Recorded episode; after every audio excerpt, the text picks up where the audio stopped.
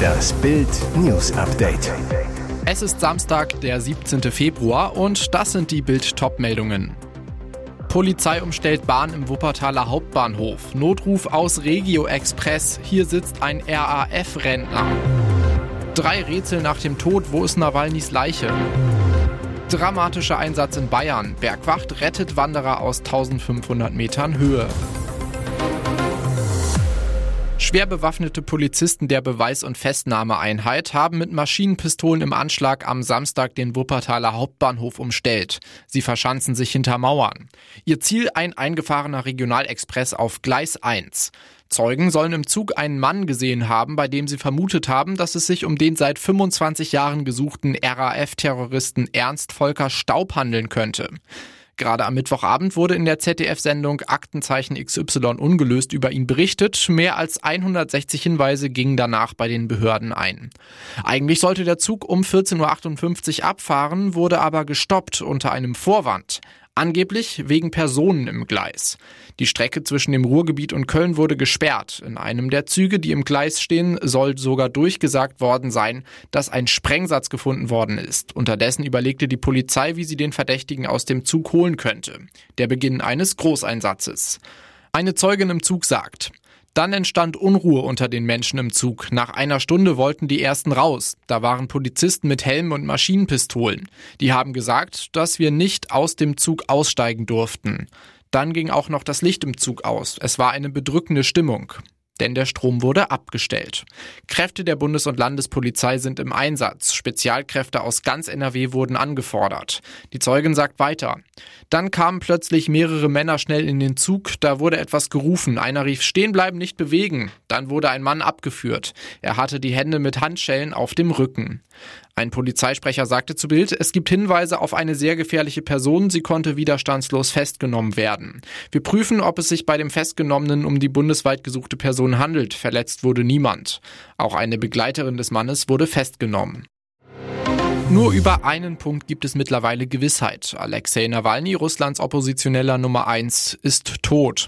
Nach der Todesmeldung vom Freitag bestätigte inzwischen auch Nawalnys Umfeld die traurige Nachricht. Hoffnung, dass Nawalny noch leben könnte, gibt es keine. Genau wie die Umstände, unter denen Nawalny seit einer Überführung in ein Straflager leben musste, wirft sein Tod viele Fragen auf. Wo ist Nawalnys Leiche? Unklar. Nawalnys Unterstützer werfen russischen Behörden vor, eine Übergabe von dessen Leichnam zu verhindern, um die Todesumstände zu verwischen. Was ist die Todesursache? Nach den Worten von Nawalnys Sprecherin Kira Jamisch teilten die Ermittlungsbehörden einem Anwalt des Oppositionspolitikers am Samstag mit, dass die Ursache für den Tod des 47-Jährigen noch unklar sei und der Leichnam weiter untersucht werden müsse. Mit Ergebnissen sei demnach erst in der kommenden Woche zu rechnen. Welche Botschaft versteckt sich hinter dem Todesdatum? Russische Staatsmedien verkündeten Nawalnys Tod am Freitag, nur kurze Zeit vor Beginn der Münchner Sicherheitskonferenz. Der Auftritt von Nawalnys Ehefrau Julia Nawalnaja war bereits im Vorfeld angekündigt worden. CDU-Außenexperte Jürgen Hart zu Bild. Nawalny wurde durch seinen unermüdlichen Einsatz für Russland auch für Putin zum Symbol. Dieses Symbol wollte Putin in besonders abstoßender, beiläufiger Art und Weise zu Grabe tragen, während in München die Weltspitzen und Nawalnys Frau über Putin Putins Aggression sprechen. Es war ein harter und langer Einsatz, der sich am Ende gelohnt hat. Fast sieben Stunden waren die Bergretter unterwegs, um einen Wanderer in Sicherheit zu bringen. 30 Einsatzkräfte der Bergwachten Bad Reichenhall, Freilassing und Teisendorf-Anger plus ein Technikbus der Bergwacht sowie drei Heli-Besatzungen waren am Freitagabend bis tief in die Nacht damit beschäftigt, den Mann zu finden und zu retten. Der Wanderer hatte die Bedingungen am Berg wohl unterschätzt. Beim Abstieg über den Hochstaufen Jägersteig geriet er wegen des tiefen Altschnees und der einsetzenden Dunkelheit in Bergnot. Der 37-Jährige aus dem Landkreis Traunstein in Bayern war zunächst auf dem leichteren Normalweg über die Bartelmarkt zum Reichenhaller Haus aufgestiegen. Dann wollte er auf dem alpinen Steig über die steinernen Jager wieder zurück ins Tal. Wegen der Schneefelder bekam er Schmerzen im rechten Knie, kam daher langsamer als erwartet voran. Ihm wurde klar, ohne fremde Hilfe schafft er es nicht mehr unfallfrei ins Tal. Aus knapp 1500 Höhenmetern alarmierte er seine Frau mit einer WhatsApp-Sprachnachricht über seine Notlage. Die Frau setzte um kurz nach 18 Uhr einen Notruf ab. Sie sagte, ihr Mann habe keine Stirnlampe und kaum mehr Handyakku. Der Notarzt-Hubschrauber Christophorus 6 versuchte, den Wanderer zu finden. Vergeblich. Dann flog die Salzburger Flugpolizei mit einer Wärmebildkamera los, entdeckte den 37-Jährigen sofort. Fünf Bergretter erreichten den Mann gegen 21 Uhr. Er war so geschwächt, dass ein dritter nachtflugtauglicher Hubschrauber aus Villach in Kärnten mit Rettungswinde angefordert wurde. Der traf gegen 22.30 Uhr ein. Der Wanderer kam schließlich in die Kreisklinik Bad Reichenhall. Die Bergretter stiegen zu Fuß ab. Die letzten Einsatzkräfte erreichten gegen 1.15 Uhr das Tal. Der Einsatz wurde gegen 2 Uhr beendet. Wahre Lebenslust kennt kein Alter. Multiunternehmer Horst-Dieter Esch wird mit 80 Jahren nochmal Vater. Bild hat mit dem ehemaligen Baumaschinenguru, der inzwischen in Los Cabos in Mexiko lebt, gesprochen. Mit Alina sitzt er auf der Veranda seiner Villa, voller Vorfreude auf die späte Vaterschaft. Es wird ein Mädchen.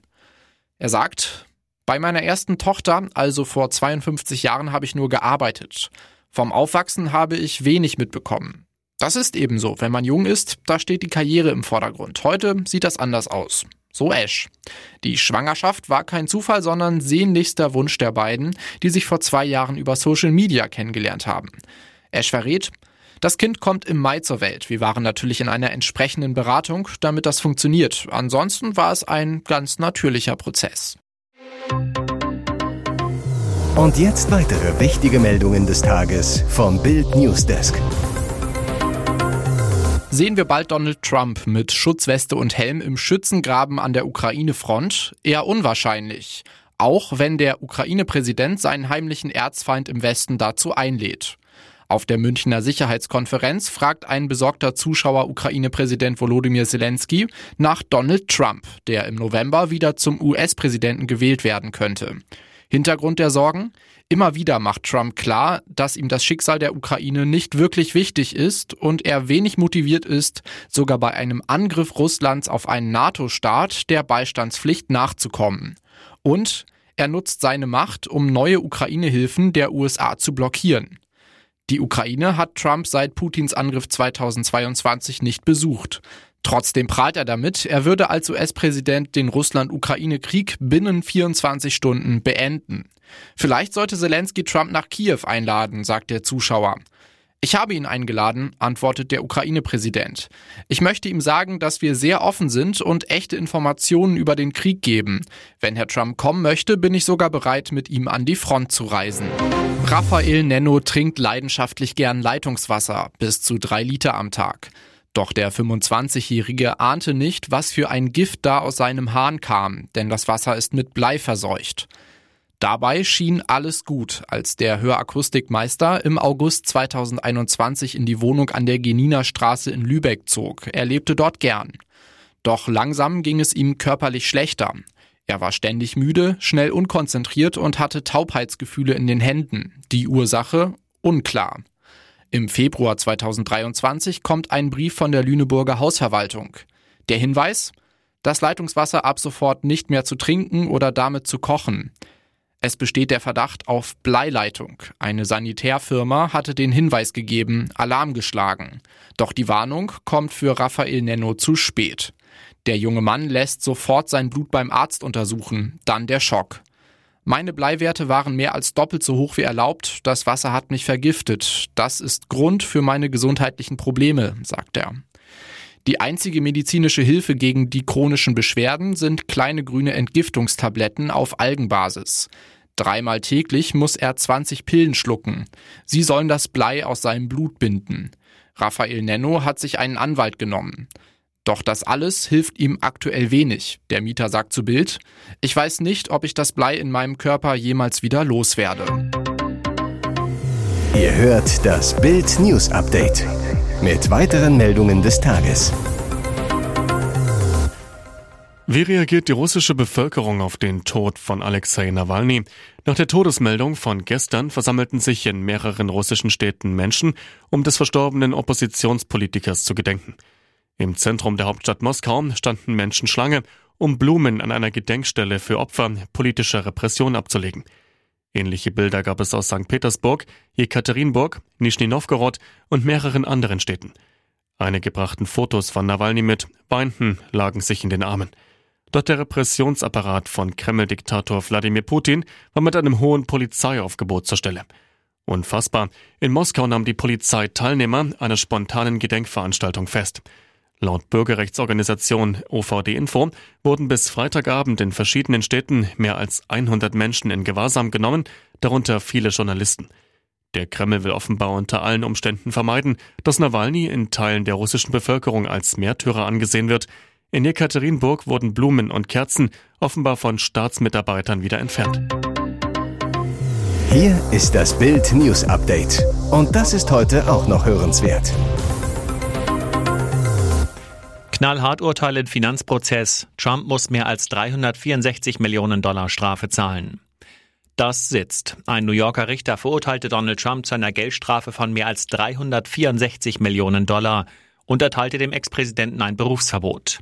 Laut New York Times darf Trump drei Jahre lang keine Immobiliengeschäfte im Bundesstaat New York betreiben. Zudem darf er keine Managementfunktion in einem New Yorker Unternehmen übernehmen. Neben der Megastrafe für den Ex-US-Präsidenten werden auch seine Söhne zur Kasse gebeten. Eric und Donald Jr. müssen je 4 Millionen Dollar zahlen. Das Urteil trifft ins Herz von Trumps Geschäftsimperium.